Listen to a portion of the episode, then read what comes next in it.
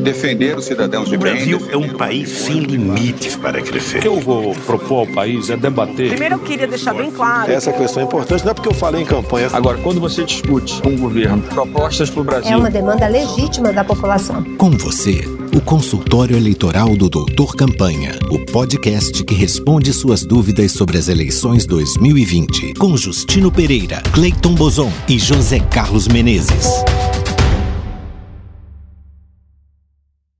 Olá, seja bem-vinda, seja bem-vindo a mais um episódio do consultório eleitoral do Doutor Campanha. Estamos na temporada 4 e este é o episódio 6. Agradecemos ao nosso patrocinador, o aplicativo O Conversador. Organize as suas redes de aliados e contatos usando o Conversador.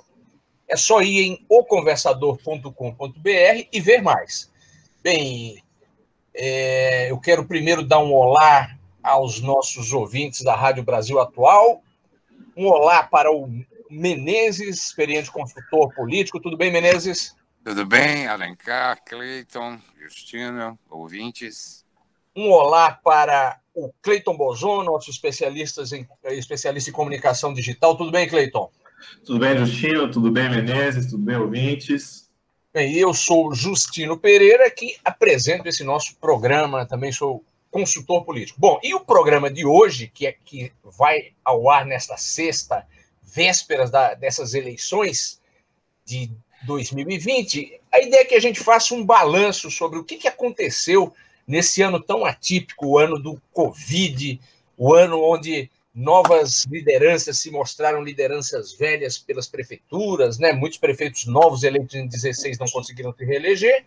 E, e a gente pergunta para os nossos queridos co-apresentadores é, o que, que, houve de diferente em relação às outras eleições, o que, que houve igual. E para ajudar a gente nessa análise, nós convidamos o deputado federal por São Paulo, Alencar Santana. O, Alencar é, tem muita autoridade para falar sobre eleições, afinal, ele já venceu aí uma meia dúzia para vereador, deputado estadual, deputado é, federal. Tudo bem, deputado Alencar?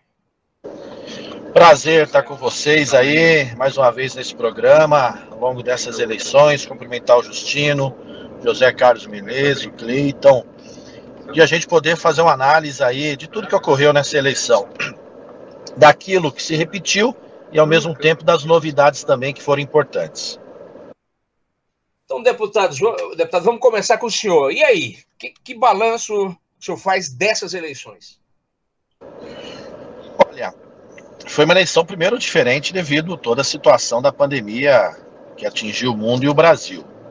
Então teve momentos, diria, de calmaria, de todo cuidado, de toda a prevenção, enfim, necessária, né? Durante esse período, mas ao mesmo tempo teve ainda o corpo a corpo, muita rua, muita rede social, a rede social, cada eleição ganhando sua força e nessa não foi diferente. E diria também surpresas. Um eleitor silencioso que no Brasil afora, na última hora, é, reduziu alguns, cresceu outros e garantiu surpresas aí, em especial algumas vitórias e ao mesmo tempo alguns segundo turnos.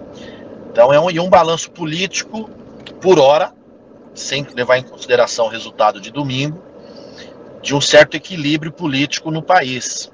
Verdade que algumas forças cresceram um pouco mais que outras, mas no aspecto ideológico geral, diria que todos os campos, fora o bolsonarismo, os demais campos cresceram.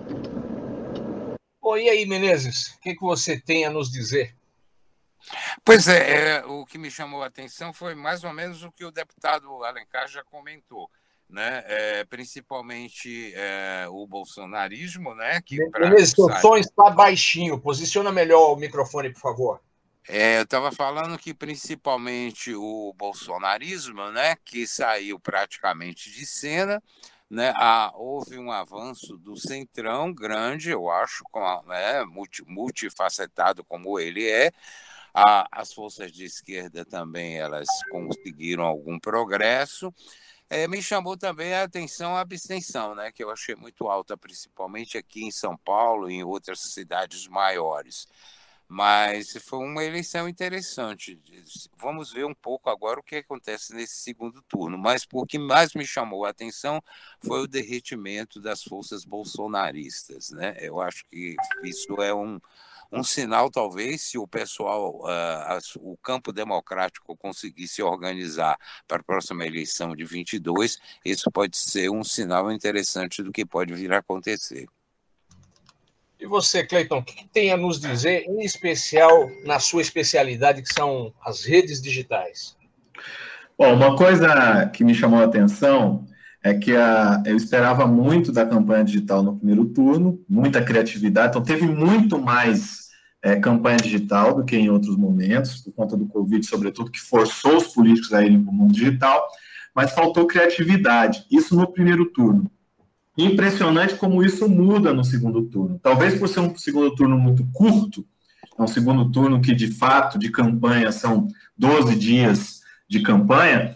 Então, acredito que quem foi para o segundo turno percebeu que precisava investir forte em criatividade e em estratégia no mundo digital para poder fazer de fato uma disputa é, é, é, competitiva. Então a gente percebe no segundo turno uma disputa muito pesada na mídia social, e percebe muito mais criatividade nas mídias sociais do que no primeiro turno. E com muita segmentação, com uso de inteligência de dados, a gente tem um segundo turno em que a campanha digital se tornou, acho que, protagonista do processo. A gente tem acompanhado isso. Muita fake news também, né, Cleiton? Então, qual foi o efeito das fake news nessas eleições, que em 18 foi um efeito devastador? Qual é a tua avaliação? Bom, continua sendo um efeito pesado, mas como se tem uma compreensão de que se tinha uma compreensão de muitas candidaturas de que elas viriam, praticamente todas as campanhas se prepararam para o enfrentamento da fake news, pelo menos todas as campanhas competitivas. Então a gente vê aí todo um movimento de produção de fake news, mas também de combate à fake news muito forte. É, quase todas as campanhas têm no mínimo é, uma, um monitoramento mais forte delas e um combate quase que no mesmo momento em que elas são disparadas, né? Diferente de 2018, que se, que se desconsiderava o, o peso delas e deixou elas correrem solto, 2020 não se deixou isso acontecer. É, deputado Alencar, o senhor que está na linha de frente da política, o é, que, que, que o senhor tem a dizer sobre a questão da campanha digital, sobre essa questão de fake news? Olha, primeiro que a campanha digital teve força novamente. As fake news também fizeram, é, reduziram votos de alguns, né, favoreceram outros, mas com muito menos intensidade. Por quê? Porque o eleitor percebeu claramente que ele foi manipulado nas últimas eleições. Então ele ficou mais atento, ele tentou confirmar a veracidade das informações e não quis compartilhar na mesma velocidade de anos anteriores. Porque ele também ficou, falou: será que eu entro nessa? Será que isso é verdade? Será que eu posso? Ele, o eleitor ficou mais reflexivo nessa eleição.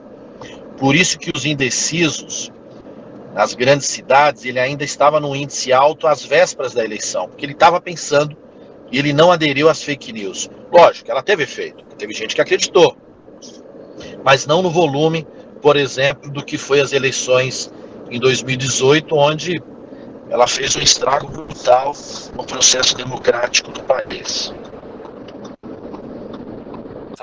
Aliás, deputado, eu quero pegar esse seu comentário, e, e, amigos, queridos ouvintes da Rádio Brasil Atual e, e, do Spotify, onde nós estamos aí todos os dias, todas as horas, para aproveitar, pessoal, e dar um último, uma, um, fazer um último dar uma última consultoria para quem ainda está disputando as eleições no segundo turno, né, agora nesse domingo, inclusive a partir dessa fala do deputado Alencar, que é o seguinte, é, como bem disse o deputado, muitos eleitores estão entrando na reta final indecisos, né? A gente vê há três dias, da, três, quatro dias da eleição, cidades que na, na pesquisa espontânea tem 20% de indecisos, né? É, Para onde vão essas pessoas, se estão indecisas mesmo ou é, escondendo o jogo, nós não sabemos. O que nós sabemos é que se você está na frente mesmo que por uma boa margem, não relaxe. Você pode ter uma surpresa desagradável na reta final, então faça a campanha até o último minuto e garanta uma fiscalização muito boa, porque o que a gente viu crescer nesse momento em que, em que a economia está em crise, o que a gente viu foi voltar aquela tradicional compra de votos com dinheiro e com cestas básicas. Em muitas cidades grandes, por exemplo, eu presenciei isso na cidade de Guarulhos com provas. O UOL deu essa matéria, é, outros órgãos também deram essa pauta. E se você está atrás, por muitos ou por poucos votos nessa reta final, também faça a sua batalha. Só acredite, só espere para ver o resultado quando as urnas abrirem. O eleitor, como muito bem analisou o deputado Alencar, ele está muito esperto, muito atento, muito desconfiado, porque ele foi, foi manipulado. O que, que você acha, Menezes? O que, que você nos diz disso? É, bom, é, vamos daquele chavão mesmo, né? É, a eleição só acaba mesmo quando os votos são apurados, né? Então, realmente é preciso se movimentar. E esse fenômeno de compra de votos houve, aconteceu bastante forte né, nessas eleições, em, em grandes cidades, inclusive. Né? É, eu, o conselho que se dá, eu acho que é esse mesmo, né? Vá com tudo, faltam só dois dias né, um dia e praticamente o sábado inteiro para fazer campanha e tem que ir para a rua, tem que ir muito forte é, e fazer tudo que for possível, mesmo que esteja em primeiro lugar. Não, não tem nada confortável para ninguém em lugar nenhum nesse segundo turno. O Cleiton, e qual é o, o seu conselho para os candidatos nesse, nessa, nesse resto de sexta-feira e nesse sábado no mundo digital? O que, que, que eles podem fazer para não perder votos e tentar ainda ganhar o voto? Bom, a gente tem, tem percebido desde 2016, e por que, que eu falo do marco de 2016? Porque é a primeira eleição em que você tem um percentual grande de brasileiros que estão conectados nas mídias sociais. Então, antes você tinha campanha digital, mas você não tinha o volume que se passou a ter a partir de 2016 de brasileiros conectados. E a partir de 2016, a gente vê mudanças muito bruscas no, no Aliás, Cleiton, leitor. aproveitar aqui, nós que trabalhamos muito com pesquisas, a todo instante a gente ouve, não, mas essa pesquisa de vocês está errada, porque ela diz uma coisa e o resultado foi outro. Não, não é que a pesquisa está errada, as pesquisas ainda são a melhor forma de aferição. É que os, ele, os eleitores estão muito volúveis, né? Eles estão mudando rapidamente, eles não estão se fixando muito a uma posição, como havia Decidindo muito em cima da hora, né, Justino? Decidindo muito em cima da hora. Então, não é que a pesquisa está errada, a pesquisa está certa para aquele momento, mas o eleitor mudou de um a dois dias, Cleiton, desculpa te interromper. Justamente. Então, a gente tem percebido que no, nessa sociedade digitalizada, os movimentos de cardume, né, de, do eleitor, do pensamento do eleitor, são muito bruscos, são muito rápidos, né? A gente tem percebido isso desde 2016. Então, não se pode baixar a guarda e tem que fazer a campanha com força total até o último minuto em que se é permitido fazer campanha. Não que pode baixar é, em nenhum momento. No digital, Bom, até quando pode fazer campanha impulsionado, pago, por exemplo? Impulsionado até amanhã, às 23h59. Até sexta-feira, às 23 horas e 59 minutos. sexta-feira, né, Cleiton? É, até hoje, até hoje. Até hoje, sexta-feira, às 23h59. Agora, no orgânico, você pode fazer até sábado, às zero hora. Às zero hora, não, 23h59. O orgânico, orgânico é quando você não paga impulsionamento. Quando, quando você faz, tem uma equipe aí, uma, uma militância digital, ou apoiadores que vão distribuindo o conteúdo sem que você pague ou, ou a plataforma como o Facebook ou o Google para distribuir esse conteúdo. E esse formato orgânico pode até sábado, às 23h59. E, deputado Alencar, que conselho o senhor que já disputou várias batalhas duras daria para quem está aí nessa reta final do segundo turno? Olha, foco, ritmo total até o sábado e acompanhamento rigoroso no domingo.